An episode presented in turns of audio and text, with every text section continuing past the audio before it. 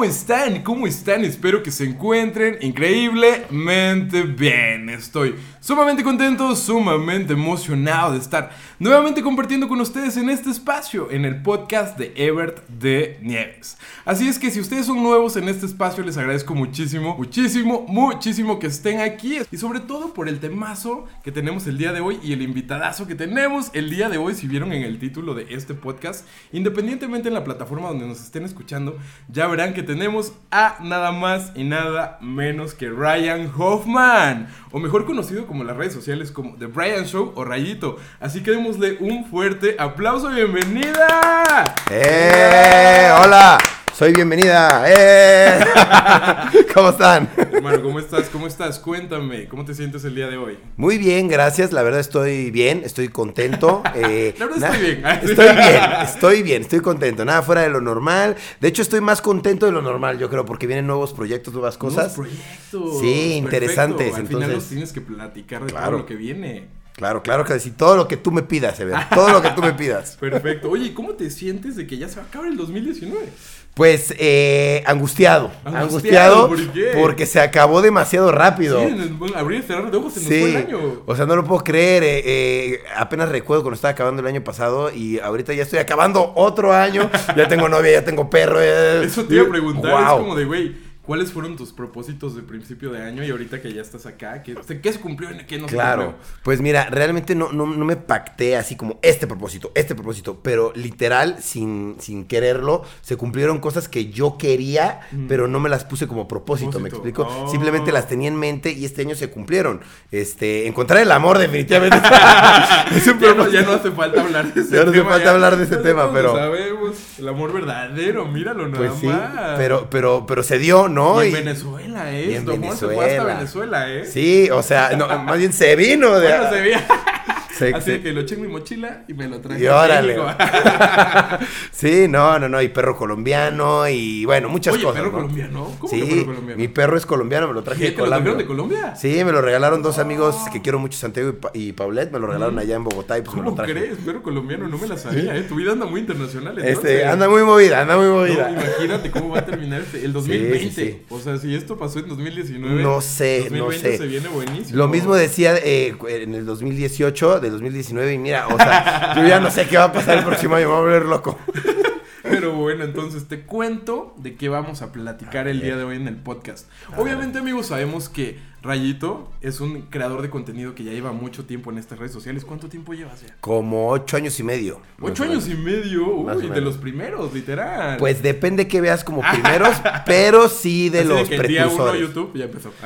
digamos que de, la, de, los, de, lo, de, la, de las primeras generaciones, tal vez. Tal vez ¿Cuál sí. fue la primera generación? Pues depende cómo lo veas, porque antes de que yo. ya. Sí, Sí, es cuestión de perspectiva. Sí, porque antes de que yo estuviera ya había gente que tenía 100 mil, 200 mil suscriptores y eran los más vistos. ¿En serio? Sí, Sí. claro. Uy. Que eran los, eh, los top, el wherever, el ventures, Ah, ah. el leal. Y, pero eventualmente, pues las cosas van avanzando, Va los números van cambiando. claro. Ya no sé de, de- de qué forma medir cuál es la primera generación, Pero la no, segunda. No, sé, pero lo que sí sé es que llevo 8 años y es un chingo. Eso es un chingo, hermano, un Sí. chingo. Y pues precisamente de eso quiero platicar el día de hoy, Mm. de los prejuicios que la gente tiene sobre los creadores de contenido, independientemente sea la plataforma. Y sabemos que obviamente este no es un es un trabajo, pero no es un trabajo común o que la gente acepte como trabajos comunes. Claro. Y por eso quiero que me platiques cómo fue que empezaste todo. ¿Cómo fue que empecé? Como trabajo literal. Sí, claro, o sea, como dijiste, güey, hoy voy a empezar a hacer o bueno, YouTube o crear contenido en redes sociales. Ok, pues en un principio, obviamente yo ya sabía, no, no, no era ningún engaño que se ganaba dinero. Claro. Porque se gana dinero haciendo eso, ¿no? Entonces hace ocho años y medio, cuando empecé, yo decía, a ver, ¿cuánto se puede ganar, no? Entonces empecé a ver que había más gente creando contenido. O sea, de que en 2010 2011. 2011. 2010, 2011 más o menos. Este, empecé y, y empecé a ver a otras personas que hacían contenido. ¿Qué estabas haciendo antes de eso? Ahí te va. Yo estaba a mitad de la carrera de, eh, comunicación. Sí, sí, sí. Y este, pues estaba trabajando en una bebida energética como sampler, regalaba bebidas energéticas Mm. en la calle.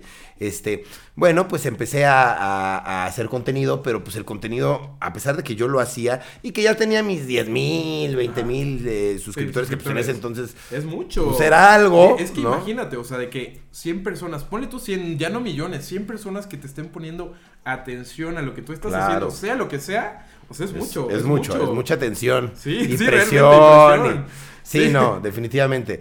Pero, eh, pues en ese entonces yo dije, a ver, eh, mira, ¿cómo le hago, no? O sea, no, no, no, no se gana dinero de esto. No sé vivo en casa, vivo en casa de mis padres, Papás, pero sí, quiero salir los fines de semana y tener dinero. ¿Qué hago? Pues entonces trabajaba medio tiempo, luego a la escuela iba una vez a la semana y ahí iba haciendo la carrera como medio abierta y pues, le dedicaba tiempo a YouTube, o sea, hacía mínimo un video a la semana y publicaba contenido en otras redes, que mi Twitter, que mi Facebook, que a ver cómo le hago para que jale y, y- y de- descubriendo, ¿no? Después de unos seis Oye, meses... Espera, que por cierto, ahorita estás cumpliendo cuántos seguidores en Facebook? Ah, 15 millones. 15 millones Tenemos de 15 millones de seguidores en Facebook. Dios hay, muchas, hay mío. muchas cosas que celebrar. hay muchas cosas que celebrar. Son Sí. 15 millones que, y déjame decirte que en ese entonces, hace 8 años y medio, era la red social que más me costaba trabajo. Facebook. Sí, yo decía, No, ¿por qué? "Co- co- co- ¿qué, ¿Qué hago, publico? no? Ajá, ¿Qué publico para que le vaya bien? Y publicaba videos, publicaba memes, publicaba y nada funcionaba. funcionaba. Hasta que eventualmente encontré un equipo de trabajo de, de dos personas que me ayudaban junto conmigo y hicimos una estrategia, le cambiamos de nombre a la página, la pusimos bien en orden y empezó a funcionar y hasta la fecha pues es una de las páginas pues con más seguidores, seguidores. en Latinoamérica y Qué más impacto. Y qué buena onda, ¿eh? Pero bueno, sígueme platicando cómo Sí, iba sí, esto. sí, sí. Entonces, este, pues venían estos cambios, ¿no? En todo, en todo este tiempo, de que a ver cómo le cambio al Facebook, o cómo me pongo en YouTube, no gano dinero, ya estoy ganando algo, y empecé a ganar, pues, poco, ¿no? Empecé a ganar algo que, que no me permitía, pues, vivir bien. O sea, Ajá. ganaba 5 mil pesos al mes. Entonces, pues, eso era ¿Qué como... hago? ¿No? ¿Qué hago con 5 mil? Y luego, y en Ciudad de México. En Ciudad de México, que todo es más Uy, caro, no, si vivieras ¿no? en provincia dices, bueno, con 5 mil pesos tal vez. Tal vez rento una cosita por ahí, me queda algo por acá. No, pero Ciudad de México todo es carísimo. Muy caro. 5 mil pesos te los gastas en nada. Claro, por O sea, ni en la- suerte. Ni en la, renta. O Claro. sea, Por suerte, yo fui visionario Oh. y dije, de esos 5 mil pesos no me voy a gastar nada. O sea, de lo que me va entrando de dinero, no lo muevo, lo ahorro y pues yo sigo trabajando en esta vida energética y con ese dinero pago mi universidad, ¿no? Que era lo que estaba haciendo. Sí, sí, Pero yo este dinero lo voy a ahorrar para que cuando tenga, no sé, 20, 30 mil pesos, me compre una cámara, porque te grababa con una cámara, pues, muy fea. Bien ¿no? ¿no? Sí, no. Entonces ahorré mi dinero y en cuanto tuve una cantidad como 20, 25, la reinvertí en una cámara. cámara. Después empecé, empecé a ganar ya no 5, sino 7 mil al mes. Entonces cuando empecé a ganar 7, 7, decía, ah, pues ya, ya, ya va más ya, rápido, Ya ¿no? esto va mejorando. Sí. Creo que esto tiene futuro. Claro, dije, ese dinero no me lo voy a gastar tampoco, porque puedo agarrar y decir, ay, qué padre, una fiesta. Sí, claro. o no, en, nada te lo gastas. ropa nada, sí. o no sé, cualquier tontería. Agarré, me compré un micrófono, me compré una maleta para transportar todo, Todo, me sí, sí, compré este luces, unos unos eh, monopies o tripiés, Tripiés, para- sí, sí. Ajá, y empecé a invertir todo el dinero que tenía pues en equipo y este y eventualmente cuando empecé a ganar más, ¿no? 15 mil pesos al mes, dije, "Oye, pues Pero esto, esto, ya está esto surgía nada más de YouTube, o sea, de, de, las vistas. de YouTube, Sí, de claro. las visitas, porque pues todavía no había marcas que trabajaran Ajá. conmigo. Sí, porque Yo- como que realmente en ese momento yo creo que las marcas no, no lo concebían como un trabajo, como, un, como una escape para que Sí, a- no. atraparas personas. No, no, no. Pocas marcas, si acaso alguna por ahí que recuerdo. ¿Cuál fue la primera marca con la que trabajaste que fue un buen deal? Wow, no me acuerdo. Es que la verdad, la verdad, no, yo creo que sí. Yo creo que sí tengo una que se O llama. bueno, la más como importante. A lo mejor no fue la primera, pero la que Exacto, esta exacto. buena. No fue la primera, pero creo que fue la como la más importante. Eh, hay un desodorante que se llama Stefano, que Ah, yo me acuerdo de ese comercial. Fue como súper. O sea, lo metían en todas las televisiones y en todo. Como, Sí. como decían, como, Estefano. Ándale, ¡Eh! ese, ese, ese. Exacto. Ajá. Pues es ese, esa marca eh, me dijo como que confió en mí y digo, en ese entonces pues no, no valía mucho, pero me compraron como ocho videos. Ajá, ajá. Entonces yo dije, wow. Uy, pero ya es algo. o Ya sea, era algo, pero sí. me los compraron en dos mil pesos cada video. Imagínate. Entonces, eh, en, en esas estábamos. Sí. Pues yo dije, pues es dinero, es algo extra. ¿Esto era 2011, 2012 todavía? Como 2012, más o Oh. menos. Con 2012, 2012 y medio. Casi y ocho este, años de diferencia. Ajá, y, y bueno, yo eh, eh, era empezar con una como sección nueva que yo quería hacer en mi canal, que era pues los videos de la fiesta y de los antros.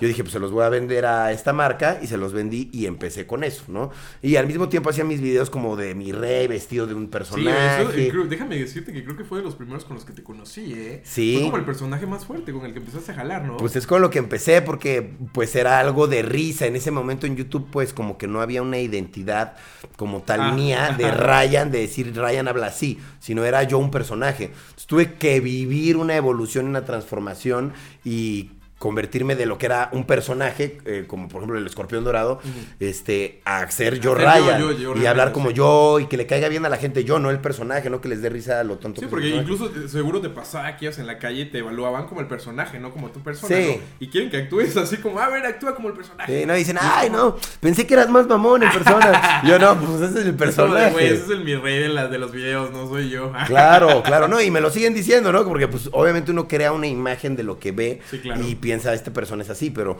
ya que lo ves en persona o que tienes, depende de la circunstancia, pero ya que tienes un buen trato, pues lo conoces un poco mejor, pero eh, pues sí viví esa evolución de cambiar de un personaje a, a ser yo. Ser tú. Y bueno, ya tenía los ingresos suficientes como para dejar de trabajar en la empresa de la bebida energética en la que sí, sí. estaba. Y dije, esto me está quitando tiempo porque son 6, 7 horas al día. Mejor dejo esto y me dedico más a las redes sociales. Entonces empecé a dedicarme más a las redes sociales con lo que ganaba de, de YouTube. Y eh, eventualmente pues salió Instagram, sal- eh, Facebook también como que estaba padre, ya le estaba yendo un poquito Mm. mejor. Entonces dije, mira, me dedico de lleno a las redes sociales, a ver qué pasa. Sigo la universidad, ya no me falta mucho, me falta un año. La voy a terminar y le voy a dar de lleno a las redes. Y le aposté todo. Dije, no sé si, si Voy a voy a funcionar, quedarme sin dinero. sí. No sé si en qué voy a terminar trabajando, pero veo que me está dejando algo, más de lo que podría dejarme ahorita un trabajo de... Trabajo convencional. Convencional, que, que Oye, mi, es que eso es complicado, ¿no? mi trabajo de sampler me daba 8 mil pesos al mes. Entonces ya mis 8 mil al mes y mis 8 mil de YouTube me hacía 16. Pero ya cuando tenía, ganaba 15 y 8, dije, Ya está buena la lana, sí. pero dije, me está quitando mucho, Mucho tiempo. tiempo, exactamente. Y no estoy haciendo las cosas con tanta eh, esfuerzo y calidad. Entonces, y cuando estoy trabajando, de repente quería grabar videos y no podía porque tenía que trabajar. Entonces dije, ¿sabes qué? Adiós, ya adiós al trabajo, me voy a arriesgar, aunque pueda tener futuro según los de la Sí, empresa sí, de la sí. bebida energética. No, aquí puedes crecer, y va- eh, a futuro vas a ser el jefe de no Vas sé a qué. ganar 20 mil alfa en 10 Ajá, años, ¿no? ajá, ajá. Dije, bueno, igual, igual y me voy a arriesgar, ¿no? Sí, sí, ¿Qué, sí. qué- qué puede pasar? Pero mi, mi objetivo no era ser famoso, ¿me explico? No era decir, eh, voy a ser bien famoso y exitoso. Mi objetivo era plenamente monetario, es decir, ganar más dinero. Quiero, quiero, quiero ganar más dinero y ser inteligente al invertir el dinero. Entonces dije, esto está funcionando más, entonces voy a dedicarle más tiempo, Más tiempo a, esto, porque el otro Claro. no me está dando tanto y me está quitando mucho tiempo. Claro. Obviamente no es por demeritar los trabajos convencionales. No, para nada. Porque no. son muy importantes, o sea, cada quien decide en qué y cómo invierte su tiempo y su trabajo. Pero obviamente este tipo de trabajos, y es por ello que te escogí este tema, porque es un trabajo que apenas está comenzando a tornar que la gente lo vea como un trabajo. Claro. ¿Sabes qué me sorprendió? Un chingo, un chingo, un chingo. ¿Ubicas Nutrileche? ¿La marca Nutrileche? Sí, sí, sí. Ah, pues resulta que la caja de Nutrileche atrás viene como marcado los tipos. Viene como para los niños. Este, los, las letras del abecedario y cada una con un trabajo. Ok. Y, y vi una donde decía con Y de youtuber. Oh, y yo me quedé así como, güey, ya, Wow. ya están involucrando, o sea, hasta, hasta este grado como un trabajo, o sea, para que la gente lo empiece a analizar como un trabajo. Wow. ¿Cómo le hiciste tú cuando tuviste que hablarlo con tu familia y les dijiste? Porque, no, bueno, no sé, pero supongo que no lo tomaron como, ah, sí, esto es un trabajo, hazlo. Pues sí, o sea, en un comienzo, bueno, mi hermana también hace videos. Entonces, ella comenzó a hacer videos y yo ¿Antes que comencé a ayudarle. Ajá, antes ajá, que yo. Eh, entonces, yo antes de tener canal, yo hacía videos en el canal de mi hermana. Mm. Entonces, los dos juntos hacemos videos ahí. Entonces, ya de ahí había una, una como preaprobación de, de mis padres de que eso está cool. Así está funcionando. Sí, claro. o sea, mi- mi- su hermano lo está haciendo, a él le gusta también, pues que lo haga, Que ¿no? Y está ganando algo de dinero, pues bueno, mientras no deje la escuela y eso, pues está Que bien, ¿no? sí, sí, sí. Además de que yo, para serte muy honesto, era una persona que estaba muy desorientada al momento de... ¿Qué de- quiero hacer? ajá, ¿Qué de qué quiero hacer en mi vida. claro. Pues por eso es que hoy en día me, me- me han contratado para ir a dar pláticas, TEDs de, mi vida, porque Uy. yo de verdad era una persona súper indecisa hasta los 22, 23 años, o sea, no sabía qué quería hacer, estudiaba por estudiar, trabajaba por trabajar, pero no había algo que me apasionara es hasta que, que, me gustó es YouTube. bien complejo, sobre todo cuando sales de la prepa, que es determinante a los 18 años, 19, que tú puedas decidir qué vas a hacer de tu vida. Yo creo que no estamos listos para Mm, eso. es complicado. O sea, muy mal. O sea, yo creo que la estructura eh, educativa de México o sea, es muy mal en este caso, ¿no? O sea, Totalmente. Creo que deberíamos de tener mínimo un año para pensar qué realmente queremos hacer. Claro, ¿no? Y yo creo que antes de tomar la decisión de estudiar algo que ya crees que quieres hacer, o sea, que de verdad te den como una asesoría y, y- y que, por ejemplo, puedas acompañar. O que pruebes, que pruebes, que tengas días de prueba haciendo esto. Como de quiero ser arquitecto, bueno, métete a un despacho de arquitectos y prueba una semana o cosas que, así. que puedas un mes trabajar con un arquitecto, que, que haya un año de carrera que sea eh, decisión de vida, ¿no? Mm. Y que ese año, no sé, Decisión ¿no? de vida. y que durante ese año puedas estudiar eh, en, en un mínimo grado, en poco vaya, Mm. pero puedas acompañar a un arquitecto todo un mes en lo que hace, cómo lo hace, no sé qué, para que digas,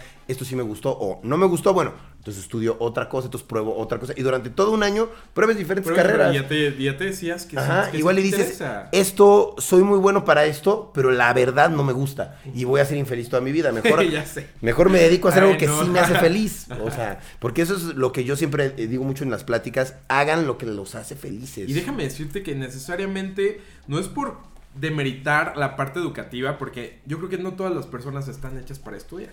Claro. O sea, no tienes que estudiar a fuerza para ser exitoso. Dímelo O sea, a mí. los Dímelo a mí. No, o sea, los estudios no determinan qué tanto vas a llegar en la vida. O sea, Totalmente. Yo creo que es parte de iniciativa propia. ¿Tú qué piensas al respecto? Sí, yo creo que es iniciativa propia y también el sistema educativo a, a- a cómo te enseñan las cosas. A mí me enseñaron y me, y me dijeron toda la vida que era un pendejo. Toda la vida, de De- niño, de desde la- chiquito. de que la escuela, De- sí. de- ¿Por qué? Porque, pues yo tengo una muy mala memoria, la verdad, y soy muy malo leyendo, te- tengo muy mala comprensión de lectura, y por más que la practico, pues no, no podía, porque tenía eh, TDA. Entonces me costaba mucho trabajo leer, prestar atención. Entonces, al momento de los exámenes no, no me acordaba de nada, tenía referencias ahí, pero reprobaba todo. Entonces, para la escuela, yo era un burro, yo era un tonto. Entonces, yo no servía para la sociedad, entonces, en teoría. Entonces, yo me quedé siempre con eso muy clavado porque durante, desde la primaria hasta la prepa, me- me- en la secundaria ya me empezaron a sacar de las escuelas porque sacaba muy malas Sí, sí, sí, sí, calificaciones. No tenía los Pero tú, requisitos. tú ya sabías que estabas su- su- eh, corriendo por esta situación. Sí, TDA? yo, yo iba con psicólogos Ah. para que para entrenar mi lectura, para poder tener mejor atención, para poder tener mejor eh, sueño, porque soy muy malo para dormir, me cuesta mucho trabajo. Ay, co- como Soy muy- Grecia. Pues, Por peor. bien, Dios peor, exacto, exacto, pero peor. Y este, y durante toda la vida tuve eso, entonces crecí siendo inseguro conmigo mismo, pensando que pues iba a ser una persona inútil para la sociedad y que no sabía qué iba a ser de mi vida, porque para todo iba a ser malo. Pero ¿qué crees? Resulta que cuando creces no te sirve de un carajo la historia, Sí, ni, ni todo lo que te enseñan, ni, ni el álgebra, ni lo que te sirve es qué tan movido eres, Sí. qué tan despierto eres y, y- y tener esa visión de decir, voy a hacer algo que nadie hace, ¿sabes? O voy a hacer algo bien hecho que estos están haciendo mal, pero yo lo voy a hacer bien y, y voy a hacer Voy a analizar estos errores y voy a ver qué vamos a hacer. Claro, entonces yo me volví, yo siempre fui bueno como para tener esa visión y para eh, como invertir en cosas o para eh, como apostarle a cosas que son buenas por tener esa visión. Entonces yo, por ejemplo, digo, conozco a Grecia, la veo y digo, es una persona súper talentosa, es alguien por quien apuesto porque sé que es talentosa, ¿sabes? Veo internet y digo, esto va a ser el futuro, o sea, ve la televisión, todo lo que hay en la televisión es No, basura. sí, o sea, sí. ¿qué está pasando? Y la gente que está consumiendo entonces, internet, hay que apostarle al internet. Internet. ¿Sabes? Hay que tener esa visión y no nada más decir, es que me gustan las cartas. O sea, o sea eh, tienes que de Hay que verdad actuar, claro. actuar, actuar. Pero y- de, de, de pensarlo a actuar es un paso muy complejo. Es O co- sea, es complicado. mundo- o sea, no es tan fácil como que digas, ok, voy a hacer esto mañana, yo lo estoy haciendo. Claro. O sea, son como un, un cúmulo de factores que hay que tomar en cuenta, ¿no? Sí, son varias cosas, pero la decisión eh, es en un Eso es instante. lo importante, sí, Es eso en es lo instante. importante, Eh, decidirte a hacerlo. Ajá, el, el hecho que digas, ya, o sea, ya, eh, quiero ser, eh, no sé, contador, ya. Pero es que me preguntaban el otro día en una conferencia, oye Ryan, pues es que yo quiero ser contador, pero mi papá quiere que sea abogado como él. Ajá. Pues, bro, o sea, le- ¿quién va a vivir tu vida? ¿Tu Sí, papá o papá tú? tú. Me que mi papá es el que la va a pagar. Pues sí, pues habla con él. Y si tu papá no te va a apoyar, no vas a estudiar algo toda tu vida que no vas a ser feliz. O sea, tú busca la manera de hacer lo que a ti te va a hacer feliz. Y si no tienes el apoyo de tu padre, busca la manera de hacerlo gratis, alguna escuela que te dé la educación gratuita. Sí, sí, sí, y si no te da la educación, busca algún tío, algún Trabaja. amigo, algún compañero. Trabaja con un contador que sea bueno. y aunque no estudies eso, te puedo asegurar que en el mundo de 100%. hoy en día, si eres buen contador, aunque no tengas un título. Vale a buscar, madres. vale madres, Yo necesito quien me saque mis cuentas bien. Entonces tú, aunque no tengas el título, lo haces bien, hazlo tú. ¿Sabes qué nos pasa? Que siento que nos pasa a la generación de hoy en día.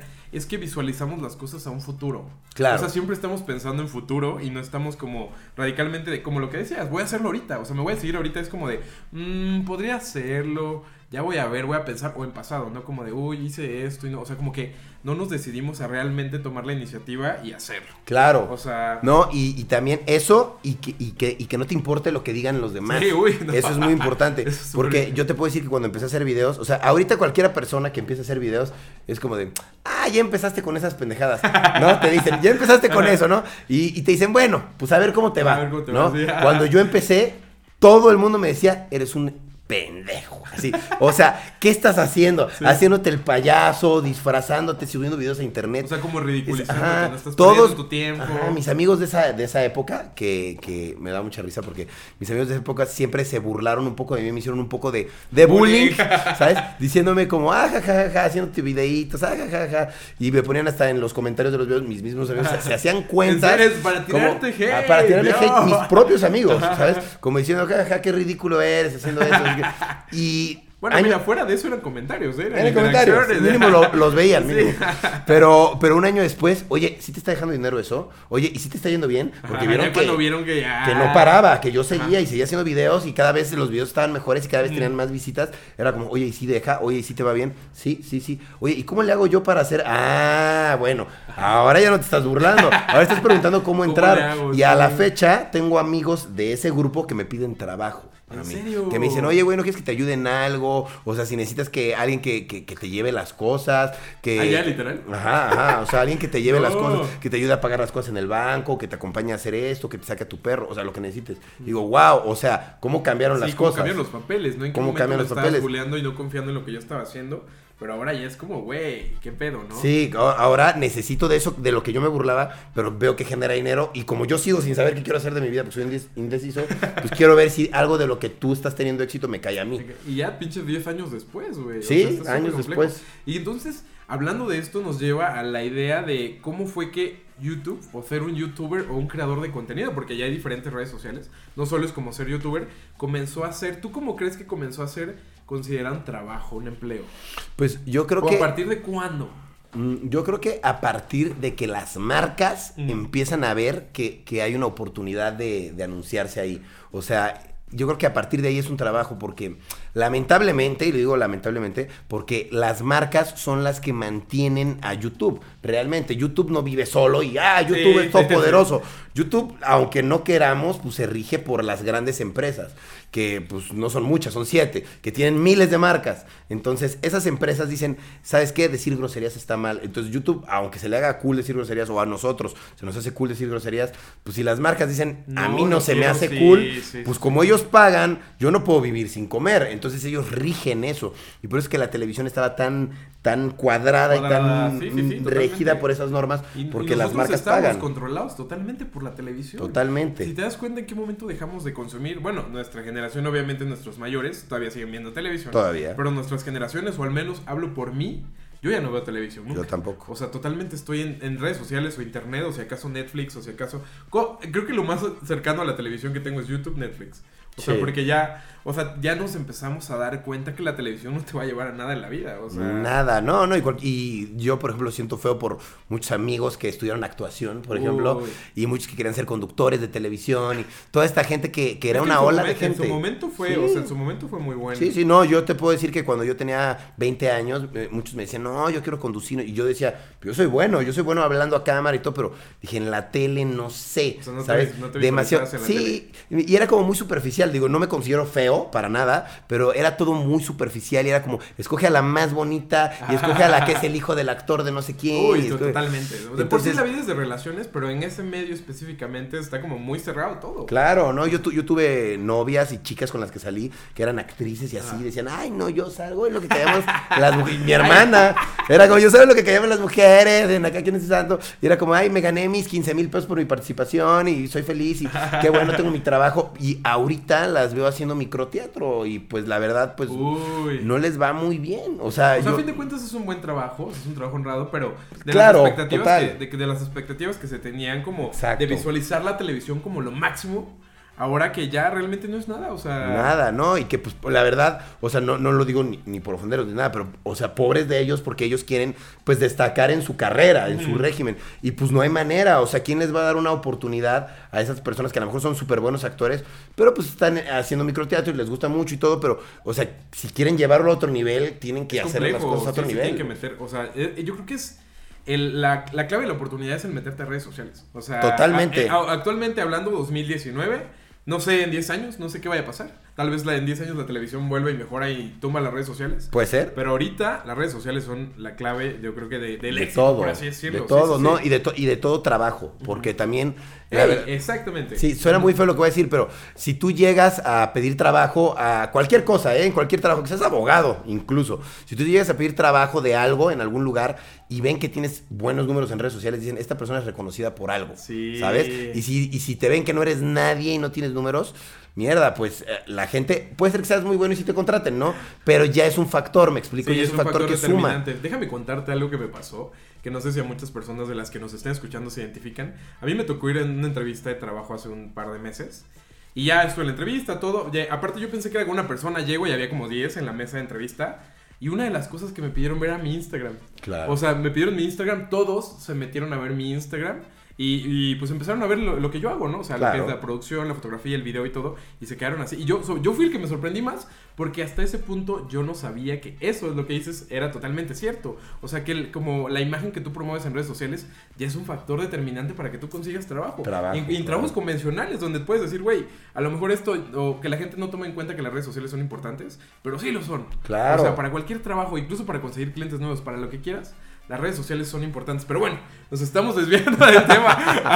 Sí, sí, sí, Sí, nos estamos yendo ya por las redes sociales, entonces volvemos a este punto que era del cómo considerar a ser un creador de contenido un trabajo serio, un youtuber un trabajo serio. ¿Tú qué recomendarías en este momento para alguien que está empezando? Que digas, güey, o sea, tienes que hacer esto o, pero- o cómo, cómo darle, cómo poner los primeros pies en este ah, camino interminable. que Ok, mira, las redes sociales al momento ahorita son muy inciertas hasta cierto punto Sí. porque no se sabe qué, qué, eh, qué giro va a tomar porque ahorita YouTube está tomando nuevas políticas, que es nuevas políticas, y que nuevas no. políticas, y que nuevas políticas. Cada- y que- cada semana nuevas sí, políticas, Sí, y ¿eh? restrinjo, restrinjo, restrinjo, restrinjo. Entonces, no sé, o sea, eh, sinceramente con tantas políticas nuevas y con tantas limitantes, no sé qué tipo de contenido puedo recomendarle a alguien que haga. Ta- bueno, yo creo que no tanto eso, sino porque mucha gente tiene. Obvio, eso es un factor. Es un factor. determinante. Pero también mucha gente tiene el miedo a que ya hay mucha gente haciéndolo. También. O sea- Pero eh, fíjate que entre más gente haya, pues más posibilidades tienes de que te vean. Entre menos gente esté metida en las redes, pues menos posibilidades tienes de que te vean también. Entonces depende cómo lo veas. Yo cuando Exacto, empecé, depende cómo lo veas. eh, era bien difícil que alguien me viera. Era como, ¿cómo convenzo a esta persona De que, que vea vea redes mi sociales? contenido, sí. No solo mi contenido, sino que se meta a redes sociales a ver contenido, a sentarse a ver un video. y ¿no? en la computadora. Y en la Porque computadora. antes no estábamos tanto en el teléfono, era Sí, como no. lo veías todo en la computadora. Y- Claro. Y eso es más complejo, porque ahora, pues en cualquier momento estás en el teléfono y ves lo que sea. Exacto, Pero sale un link sí y le es cierto, picas. Era como de me tengo que sentar en la computadora a ver redes sociales. Claro, por eso mucha gente que me dice, es que es bien difícil ahora. Le digo, bro, no sabes lo que era bien difícil.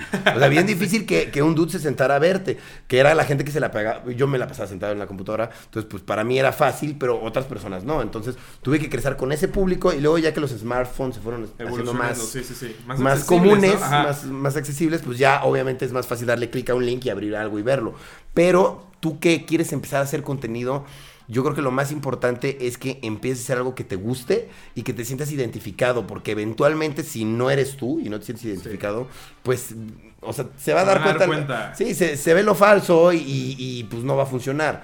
Entonces, creo que tienes que hacerlo y hacerlo con ganas, con pasión, que decir, eh, intentar hacer, no algo nuevo, pero un, un- Algo que te guste. un buen consejo es ve cosas que no que, que se están haciendo en otros países, por ejemplo, y intentar hacerlas mm, eh, a, a la versión en a español. tu, a tu entorno. Ajá, yo algo que hice mucho, fui, fui el primero en empezar a hacer bromas en, en habla hispana. Mm. Nadie hacía bromas en O la calle. Era muy gringo, ¿no? Este Era algo súper americano. Entonces yo empecé a ver que había muchos gringos que tenían videos súper virales donde hacían bromas en la calle y yo dije, ¿por qué nadie lo hace en español?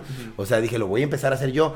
Y ese día se me clavó y me tardé un año en hacerla. O sea, ¿por qué? Porque decía, no tenía la cámara, no tenía los micrófonos, no tenía no sé qué. Y no tenía la decisión. Todavía decía como, lo hago, no lo hago. Pero cuando lo hice... Empecé a irme para arriba otra vez, tuve otro cambio, porque después de que fui el mi rey y después de que fui yo, Ajá. después empecé a ser yo el de las bromas, ¿me explico? Entonces era Ryan, va a hacernos bromas, va a darnos un beso, va a hacer no sé qué, va a hacer locuras. Entonces ahí cuando empecé, a- yo cuando yo tomé la decisión de decir, voy a esto que están haciendo en Estados Unidos y en otras partes del mundo, bromas, lo voy a hacer pero a la mexicana, empezó a funcionar. Entonces empezó a jalar hasta que YouTube dijo, las bromas ya, Ya se ven no. porque se... Borrar, desmonetizar todo. Sí, me tiraron para abajo otra vez. Pero y traje algo que no se hacía aquí, me explicó. Entonces, creo que, que es lo mismo con, con muchos otros youtubers que, que tienen, eh, no sé, un contenido que vieron en Estados Unidos y lo mexicanizaron o lo hicieron, pues, al habla hispana, ¿no? Que hay muchos ejemplos de eso. Pero bueno, mira, pasa también otro conflicto que veo dentro de todo esto, sobre todo con las generaciones que van creciendo, que van, eh, que van llegando como a este punto de decidir qué van a hacer de su vida. Si yo llego, yo, ejemplo, ¿no? Llego con mis papás de 18 años y les digo, quiero ser youtuber. ¿Cómo que, qué crees que debería hacer para que me tomen en serio? Porque es algo complejo, o sea, no, hay una, no hay una licenciatura que diga, güey, youtuber, licenciado, eh, No. creador de contenido. No tanto youtuber, porque YouTube es una plataforma, sino como licenciado y creador de contenido. Claro. O sea, ¿qué, qué harías tú en este? ¿Qué piensas al respecto? Pues eh, yo como, co- como, como, que como hijo o como padre. Como creador, como creador. ya. Está Oye, cabrón. ¿Qué, no qué sé. papel me pongo? ¿Qué papel tengo?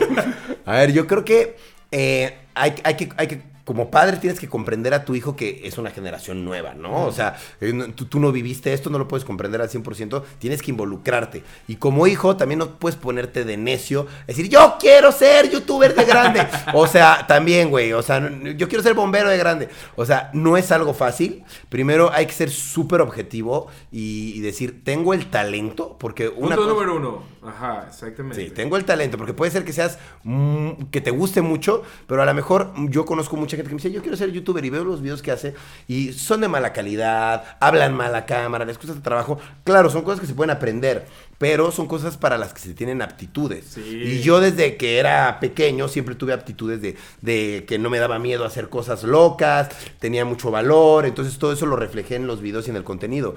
Entonces, si tú eres un chavo que baila súper bien, pues güey, haz videos bailando y que no te dé miedo, sube tus videos bailando y hazlo, ¿no? O sea, ¿Qué si- puede ser lo peor que puede pasar? Nada. Nada. O sea, que no Y- te vean, y nada. y si a tu papá no le gusta, tú hazlo, pues tus redes sociales son tuyas, Sí. eh, tú sube tu contenido de bailando y pues intenta hacerlo lo más posible para que funcione, haz, haz contactos, los contactos es algo muy importante sí, los también. contactos son base para todo Son base porque de nada sirve tener un contenido de calidad si nadie lo ve, nadie lo conoce. Entonces necesitas que gente pues eh, importante lo vea o no gente importante sino más gente lo vea compártelo por todos yo cuando empecé pegaba mis videos en el muro de todos mis amigos en Facebook y se los pasaba por eso todo el mundo le caía mal yo porque decían este güey Este güey es spam, spam, Ajá, bloquear. me está spameando sus videos en YouTube y pues los videos en YouTube pues es mi contenido, es mi trabajo y yo lo estoy demostrando. Entonces, pues así, así fue como empecé a, a compartirlos. Fíjate que tienen otros prejuicios sobre todo de estos temas, donde dicen que los youtubers no tienen estudios. ¿eh? Sí, y- ¿cómo, cómo, ¿Qué piensas al respecto? Pues ¿Cómo te ha que, que efectivamente habrá algunos que no lo tengan, pero que no tengan estudios no quiere No decir quiere que decir que no puedas no quiere decir que sean estúpidos o que no sepan las cosas. Te puedo dar el ejemplo de mi amigo Alex Stretchy, que él, él es un hombre, ejemplos, él es un hombre este podcast. Que no acabó la preparatoria, sin embargo es alguien que estudió música, que tiene su banda de, de- de rock y que él da la cara por su banda y cada fin de semana tiene fechas y está ganando dinero haciendo fechas, ca- cantando, haciendo lo que le gusta, música y no tuvo que acabar la prepa. ¿Me explico? Es a lo que voy. No es como algo feo que te digan, ah, no acabaste, no tienes estudios, bu. Pues qué estúpido eres, eso lo dicen los Sí. papás porque así los educaron. Nosotros estamos en otra generación. Aquí lo que vale, eh, atención con lo que voy a decir, aquí lo que vale es lo que sabes hacer, no lo que te enseñaron a hacer en la escuela, sino lo que sabes realmente hacer. ¿Qué sabes hacer? ¿Sabes tocar el bajo? ¿Sabes tocar la guitarra? ¿Sabes editar super cool los videos? ¿Sabes hacer animación en 3D? Tú lo puedes aprender a hacer Hazlo, solo. sí, sí, sí. Puedes tomar tutoriales en YouTube y No, ser YouTube buenísimo. ya tiene tutoriales de todo. De o sea, todo. literal, de cualquier cosa que quieras aprender. De en redes todo. sociales. Bueno, una es YouTube, pero en redes sociales en general puedes encontrar muchos tutoriales y aprenderte y volverte experto. En lo que literal, sea. en una semana te aplicas, una semana ya lo puedes hacer. Claro, hay, hay pocas carreras como medicina. Eso, a eso iba, sí, que- que sí es que necesario, es necesario los estudios. Eso no lo pongo en duda. Pero No puedes comprar- la mayoría puedes de comprar tu título en Tepito, amigos. También, también, también. Pero eh, hoy en día la mayoría de cosas que quieras hacer, las puedes aprender a hacer en internet. Y si las sabes hacer bien, cualquier persona te va a contratar para que las hagas. No es necesario tener un título. Nadie te va a decir, dame tu título para ver si sí, ¿eh? O sea, quiero ver tu trabajo. Ah, buen trabajo, eres un excelente diseñador gráfico. Si no tienes la carrera de diseño gráfico, no me importa, pero lo haces súper bien, Bien, te voy a contratar. sí, sí, sí. O sea, es que se dividen estas dos vertientes, como dices, los trabajos que obviamente es necesario tener un título que avale tus conocimientos, pero la mayoría de las carreras o, o las áreas de las artes o este tipo de medios, pues no, nunca te piden ese tipo Claro. de cosas. Lo que evalúan es tu trabajo. Total. O sea, literal, tu trabajo es la parte que sí. Y también existen los creadores de contenido que sí tienen carrera. Claro. ¿Te ha tocado conocer alguno de estos? ¿O qué- Varios. ¿Quién les dices que es como... Yo tengo oh, carrera, yo estudié comunicación. Yo estudié comunicación. Medio mal, ¿no? La verdad, pues no me sirvió de mucho. Me sirvió de algo, pero no de mucho. Pero estudié comunicación y relaciones públicas. Me sirvió para entender lo básico, lo de los encuadres, la cámara, cómo funciona. Sí me sirvió, pero realmente no fue como que me sirviera. Porque me hicieron producción de televisión. ¿Para qué mierda quiero ser producción de televisión? Ahora, o sea, ¿sabes? Entonces, creo que también las carreras tienen que actualizarse y poner nuevos. Es que tienen estándares. muchas cosas de relleno, ¿no? Que realmente no nos sirven a final de cuentas en estas cosas. Claro. Pero de estos creadores de contenido que tú conoces que sí tienen carrera, ¿cuál recomendarías para seguir este contenido? A alguien, que recomienda a alguien para Obviamente, que lo hay, ob- obviamente hay unos que, por ejemplo, dices, güey, hace videos de música y es doctor. O sea, Claro. que hay como con- que son cosas bien diferentes, ¿no? Sí, sí, sí, Pero que digas, güey, tienen carrera y hacen su contenido sobre eso y vale la pena que seguir este contenido. ¿Pero para qué? ¿Para que Para aprendan algo? Para aprender, para aprender o para ver. Para aprender, mira, conocer, ah, eh, que tengan buen contenido en general, independientemente. Independientemente. Bueno, para aprender hay un, hay un canal de matemáticas buenísimo. De matemáticas, que Sí, era lo último que esperaba que dijeras. Sí, sí, pues el, el de matemáticas de aquí de México, no me acuerdo que se dice Mate tú 2, algo así se llama, matemáticas, son súper buenos. Si quieres aprender, te enseñan todo lo que quieres de matemáticas, pero bueno, si quieres ser matemático, ¿no? O sea, pero O te mejorar súper las matemáticas, claro. O mejorar, si tienes un examen final, pues ves los videos y pues te lo explican mejor que los profes de la escuela, la neta. Entonces puedes aprender por ahí. Ahora, ¿quieres eh, conocer cosas, no sé, del mundo? Pues, pues algún canal de viajes. Luis es bueno mostrando el mundo y enseñando lo que hay en el mundo y a su manera de verlo, ¿no? Entonces, pues es algo que puedes aprender también. Ahora, no sé, depende. Hay tantos canales con tantas va- Sí, variables. Eh, Ya yo- cada vez hay más cosas y más Sí, sí, cosas. sí, quieres saber de coches, pues ves los videos de Juca, ¿no? Que pues Juca te enseña cosas de coches. Yo, a mí la verdad no me gustan los coches, entonces es algo que no veo, por ejemplo. Pero sí me gustan los viajes, entonces sí veo a Luis. Entonces es depende, depende qué te Depende guste qué tipo de consumir. contenido te guste Sí, consumir. eh, ahora sí que te- y que tú que- y si tú quieres hacer contenido, también tienes que ver de todo, no solo un tipo de contenido, Eso, porque eso. tienes que ver de todo porque a lo mejor le aprendes algo a este, Este- algo a este y fusionas y, y y no haces algo nuevo. lo que del, del medio de la línea que están haciendo, sino las características, cómo se mueven, tipo de edición, tipo de contenido, Claro. o sea, la iluminación, o sea, hay muchos factores que las personas no ven que un creador de contenido tiene que saber. Claro, O la- sea, lamentablemente la mayoría de gente que quiere ser youtuber solo dice quiero ser youtuber por la fama, quiero ser Sí. youtuber por el dinero, pero no se pueden ver lo apasionante, porque yo era lo que veía en, en aquel entonces, ahorita pues ya he, he- ha- he cambiado mi enfoque, pero... Antes yo, cuando tenía 22 años, lo que veía era, mira el encuadre, cómo se ve, la luz, la iluminación, voy a cambiar de cámara, mira este, este lente se ve mejor, o sea, voy a hablar de este tema, mira si edito el video con esto, si le meto efectos así, o sea, me explico, o sea, veía lo apasionante que era eso, porque era algo nuevo, pero ahorita la gente dice, quiero fama. Quiero Sí, fama, quiero, quiero fama, quiero fama. números, quiero fama. Y ese, la verdad, no es el objetivo real de, de ser un creador de contenido. El objetivo real es crear contenido. Y crear contenido chido. Y crear contenido interesante, que, o sea, bueno, es que hay contenido de todo, pero independientemente que al público o a la audiencia que te está viendo, que le, que le divierta, que le funcione de Sí, alguna claro. manera, ¿no? Otro factor que también entra dentro de la parte de los prejuicios es la parte monetaria, que yo creo que es una de las dudas existenciales que tienen todas las personas, tanto dentro de este medio, tanto fuera de este medio. ¿Tú Claro. qué piensas al respecto? ¿Cómo fue que te fuiste involucrando en este aspecto? Yo, por lo que veo y por lo que, por lo que conozco en mi entorno social de famosos o conocidos de YouTube, te puedo decir sí, que hay de sí. todo. Sí. Hay desde el niño rico, que ya venía siendo rico, Rico desde, toda la vida, ¿eh? desde toda la vida, el niño que nació en cuna de oro, hasta el güey promedio, hasta el güey que, no- que, que- que- que por pura suerte hizo contenido y le gustó a la gente, y él solito supo reinvertir su dinero y le empezó a ir bien porque tuvo talento, ¿sabes? Entonces, yo sinceramente pienso que no es un factor el hecho de decir, no tengo dinero para hacerlo, ¿sabes? No tengo dinero, entonces no lo puedo hacer. O sea, yo conozco gente que no tenía de verdad nada de dinero y tenía una cámara y empezó a hacer contenido y él solito con su talento empezó a editarlo y empezó a hacerlo bien, ¿sabes? Y empezó a ganar dinero y lo reinvirtió. Yo no me voy a poner como ejemplo porque también se me hace medio de mal gusto ponerlo, pero puedo decir que no era una persona de dinero, ni que era una persona de cuna de oro. Vivía con 8 mil pesos al mes que ganaba de mi trabajo y tenía que pagar mi escuela. Y con eso logré Lograste, salir adelante. ¿sabes? Es cuestión de determinación, ¿no? O sea, Totalmente. Es, es como cualquier cosa que quieras hacer en la vida. Si te, si te pones, te lo pones como meta y estás seguro de lo que quieres hacer y seguro de tus decisiones, pues sabes que hay, hay que darle. Claro. Hay que darle, Claro. darle, darle, darle, darle. Pero bueno, ahora viendo que en pleno 2019 tenemos tantas plataformas digitales en donde o cómo ganar dinero, ¿tú cuál crees que es la que tiene más futuro? ¿Cuál crees que puedes como generar más? Porque muchas Mm. personas lo ven por esta parte, te digo, por la parte económica, o sea, dices, bueno, y puede ser un buen proyecto. Obviamente, como tú dices, y yo también estoy de acuerdo con esto, tienes que tener amor a lo que haces. Total. Pero también, si te lo vas a tomar como un trabajo, obviamente el factor monetario es importante, el factor económico es determinante en lo que vayas a hacer.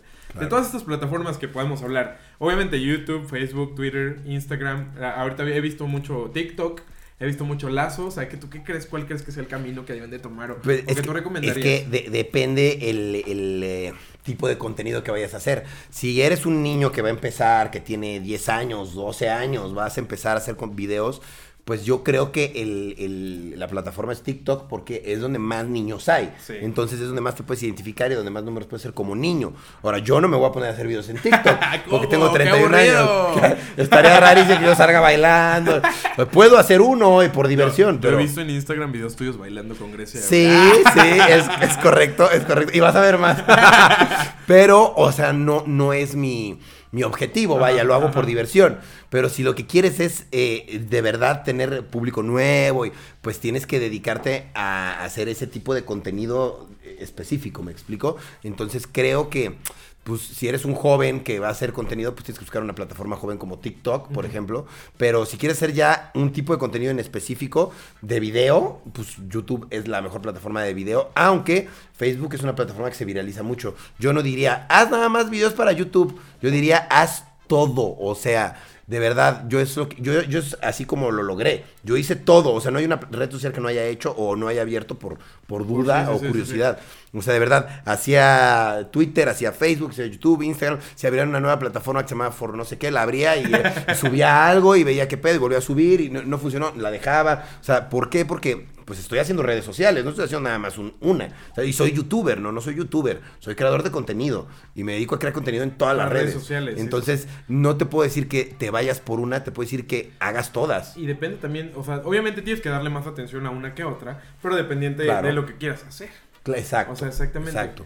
Si quieres ser modelo profesional, pues no te vas a dedicar a estar haciendo videos en YouTube. Pues dedícate a hacer fotos padres. pues, sí, y si haces algún video de algún shooting, pues lo subes, ¿sabes? Pero ya sabes que pues tienes que irte por esa vertiente. O sea, todo depende de qué exactamente es lo que estás buscando. Incluso ahorita he visto demasiado. Yo creo que 2018-2019 fue el año de la evolución del streaming. Sí, o sea, del gaming, es verdad, el streaming, es verdad. el gaming. Y he visto que tú también estás haciendo Yo eso. estuve el año pasado haciendo seis meses Twitch. De hecho, tengo un canal Oh, con en Twitch. 100 mil seguidores que ya le cambié el nombre. Y bueno, pues ahora eh, es Egix, que es mi equipo de Ajá. videojuegos, donde ahí tengo a varias personas que son muy buenos, son pro players. Pero pues es que ese es algo, ese es otro nicho, me explico, ser streamer. Y es dedicarle seis o siete horas, lo que dediques a un trabajo, seis o siete horas al día a estar jugando, Jugando. videojuegos y entreteniendo a la gente. Y la gente está seis o siete horas viéndote. Sí, o por lo menos dos, tres horas, te donan algo de dinero. Yo lo hice un tiempo, me gustó, me apasionó y por eso es que me quedé seis meses ahí, porque de verdad no lo hice por dinero, porque no gané mucho dinero, sinceramente. Fue más por pasión, amor, por pasión, por sí, amor a- los videojuegos, pero eventualmente dije, esta no, no puede ser mi vida, o sea, porque no puedo estar... no puedes estar jugando No 24 puedo estar- horas, güey. Sí, no puedo estar jugando 6 horas, 8 horas al día porque pues entra en conflicto con lo demás que tengo en mi vida, Sí, que es ir a dar shows, ir a dar pláticas, ir a... no puedo. Entonces, Aparte si dices, tengo un conflicto para dormir más. Esto, que normalmente los, los streamings se hacen de noche o de, De madrugada, noche. era como, güey. Sí, no, yo hasta las seguramente- 3, 4 ahí estaba jugando Fortnite.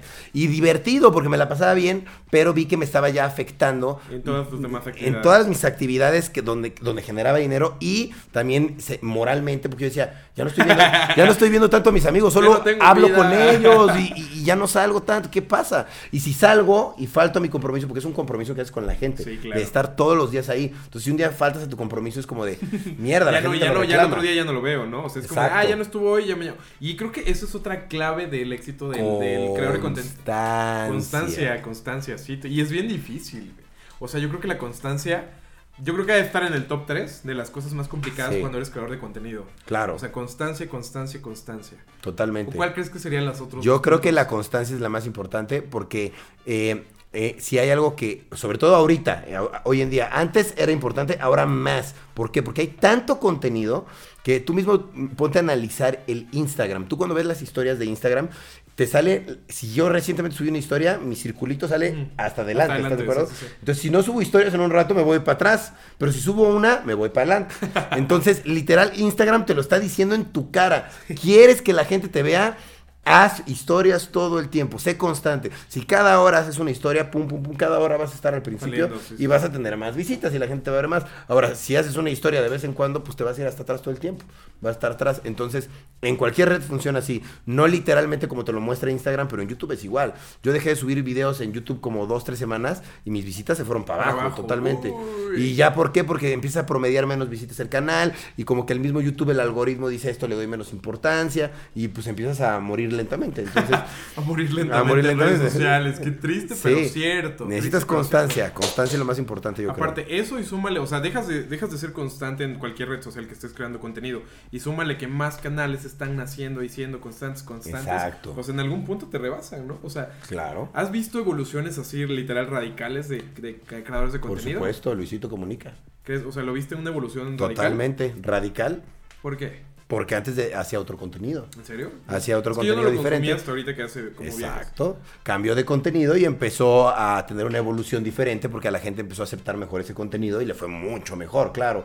Entonces, es, es- es esa parte cuando dices, ya no me voy a hacer videos de esto, Ah. ahora voy a hacer de esto, y te quedan bien, ¿sabes? Y te salen bien, entonces empiezas a tener un auge en eso y le dedicas la constancia y el tiempo que se merece. Entonces, esa es la conclusión del día de Yo hoy de este sí. podcast, constancia. Si quieres ser creador de contenido y luchar contra los prejuicios que hay dentro de este medio, constancia. Constancia y seguridad, que no te importen los comentarios. Que se- hazte de hierro, que no te importe.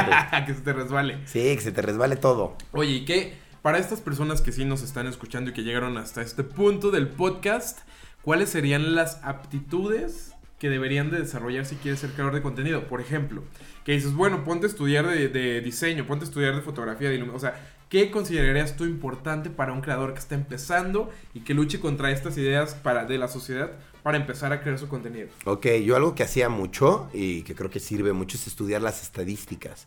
Decir, mira, cuando subí este video le fue mejor que cuando le subí a este otro. Entonces a la gente le gusta que hable de esto. Entonces voy a hablar más de esto. Entonces estudia tus estadísticas. Cuando subes una foto de esto le va mejor que una foto de esto. Entonces hago más eso. Ser analítico, como Ser esa parte. analítico con las estadísticas, con los números y con el contenido, obviamente, ser objetivo, que sea bueno, ¿no? Entonces, primero, ser analítico con las estadísticas. Segundo, ser objetivo contigo mismo. Decir, ¿sabes qué? O sea, estoy haciendo un video, estoy haciendo una foto. Esta foto me moché la cabeza. O sea, o sea, está mal tomada la foto. O sea, hay que ser objetivo. ¿Cómo, lo, cómo eres objetivo? Comparándote con el contenido de otras personas. Di- di- diciendo, a ver, los grandes creadores de contenido actuales, cómo están haciendo su contenido y, ver lo que están haciendo ellos y decir, mira, a ellos les está funcionando esto, ¿por qué lo mío no está funcionando? Y compararlo y decir, mira, pues es que la calidad es totalmente diferente o la hora en la que lo publican, o, o sea, ser analítico y observador y decir, güey, soy objetivo. La neta, esto no se parece en nada a lo que hacen ellos. Necesito hacerlo mejor. Mejor que ellos, sí. Claro. Mejor o igual, o, o- o de alguna manera diferente, pero que no se vea feo, que no se vea cutre. que no se vea triste, hermano. sí. Triste, feo. Ajá. Sí, sí, sí. Pues bueno, yo les recomendaría también, si quieres empezar a crear contenido, que empieces a estudiar muchísimo de la parte visual. Claro. O sea, la parte visual es sumamente importante. O sea, no, puedes tener el mejor celular o la mejor cámara, pero eso no va a terminar que saques fotos buenas.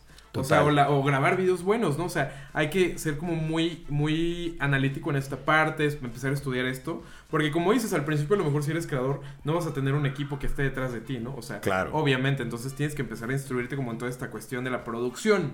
La producción es elemental y si tienes la oportunidad de armar un equipo, mejor. Súper. O sea, muchísimo mejor, que no es tan fácil, pero es lo ideal. O sea, la verdad, ustedes ven muchos creadores de contenido que pues están haciendo sus videos y son muy famosos, pero detrás de todos ellos hay un equipo muy fuerte que los Sí. está respaldando. Sí, ellos no nada más hagan, bueno, yo por ejemplo sí agarro mi, mi Instagram y me grabo mis historias, pero tengo alguien que me graba, alguien que me edita, alguien que me dice, oye, ¿cómo grabar un podcast? Pues oye, no es agarro y lo grabo y ya. O sea, es, a ver, compro un micrófono, lo grabo así, qué programa uso, cómo lo edito, cómo lo muevo. O sea, es lo ideal, o sea, que de verdad te informes y, y no solo lo visual, porque dijiste visual, porque puede ser auditivo, también.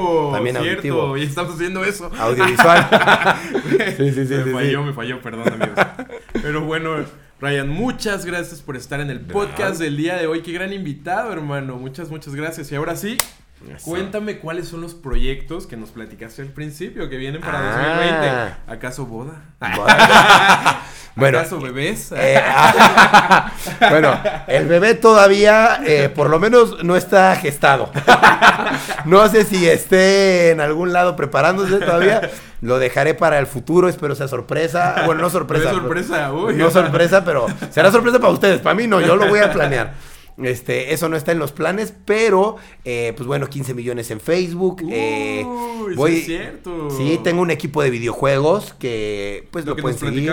Sí, sí, sí, que sí. se llama Edgix. Lo pueden seguir, son eh, pro players, eh, han llegado bastante lejos en Estados Unidos en varias competiciones y les ha ido bastante bien. Este, y bueno, pues voy a, eh, ya lo puedo decir, yo creo que ya es casi oficial. eh, eh, soy ya técnicamente dueño de uno, un bar que para mí, dentro de un año o dos, va a ser uno de los bares y franquicias más importantes de México. Se llama Cotorritos. Está muy bueno. Abrimos aquí en la Ciudad de México, México. este miércoles. ¿En serio? Así es, y en, Monterrey ya tenemos 3, 4 por ahí, en Torreón hay uno, en Guadalajara hay uno, y pues va a ser un eh, gran Se va a hacer un restaurante hitazo, bar. eh. Tienen que ir a, tienen que ir a probar todo lo que este bar nos va a ofrecer. están muy buenas las eh, tostadas de atún, los tacos, también están súper buenos del el, el taco de, de chicharrón, uf, recomendadísimo. Y pues, las chelas, las chelas. Una buena chela. Muy buena un buen chela. dominguito, tostadita, chelita. Exacto, un viernesito antes de ir a la fiesta, te vas a precopiar y te vas eh, bien precopiado. Perfecto, perfecto. Bueno, hermano, muchísimas, muchísimas gracias nuevamente. Y gracias a todos ustedes que están escuchando el podcast y que llegaron hasta este punto. Ya saben que lo pueden encontrar a este gran invitado en todas sus redes sociales como... Rayito o The Brian Show, como quieran, estoy a sus órdenes en todas las redes sociales. ah, perfecto, mándele mensaje entonces. Pídanle Sí. promociones para Cotorritos, ¿eh? Ándale, sí, ahí voy a estar pro- voy a estar publicando las promociones, eh, pronto, ya verán, Ah, ya verán. perfecto, esa es la actitud. Bueno, bueno. Muchas gracias amigos. Ya saben que a mí me pueden encontrar en todas las redes sociales como Ebert de Nieves. ¿Algo más que comentar, hermano? Nada, muchas gracias por invitarme, Ever. Es un placer. eh, espero, espero me sigas tomando fotos muy cool como las que has tomado hasta ahorita. Y Ahorita nos vamos a tirar unas fotillos que van a ver en Instagram por la foto de los 15 millones, 15 en millones, Facebook. hermano. Así Sí. que les mandamos muchas buenas vibras. No olviden que me pueden apoyar muchísimo compartiendo este podcast en todas sus redes sociales. Y nos vemos en el siguiente podcast.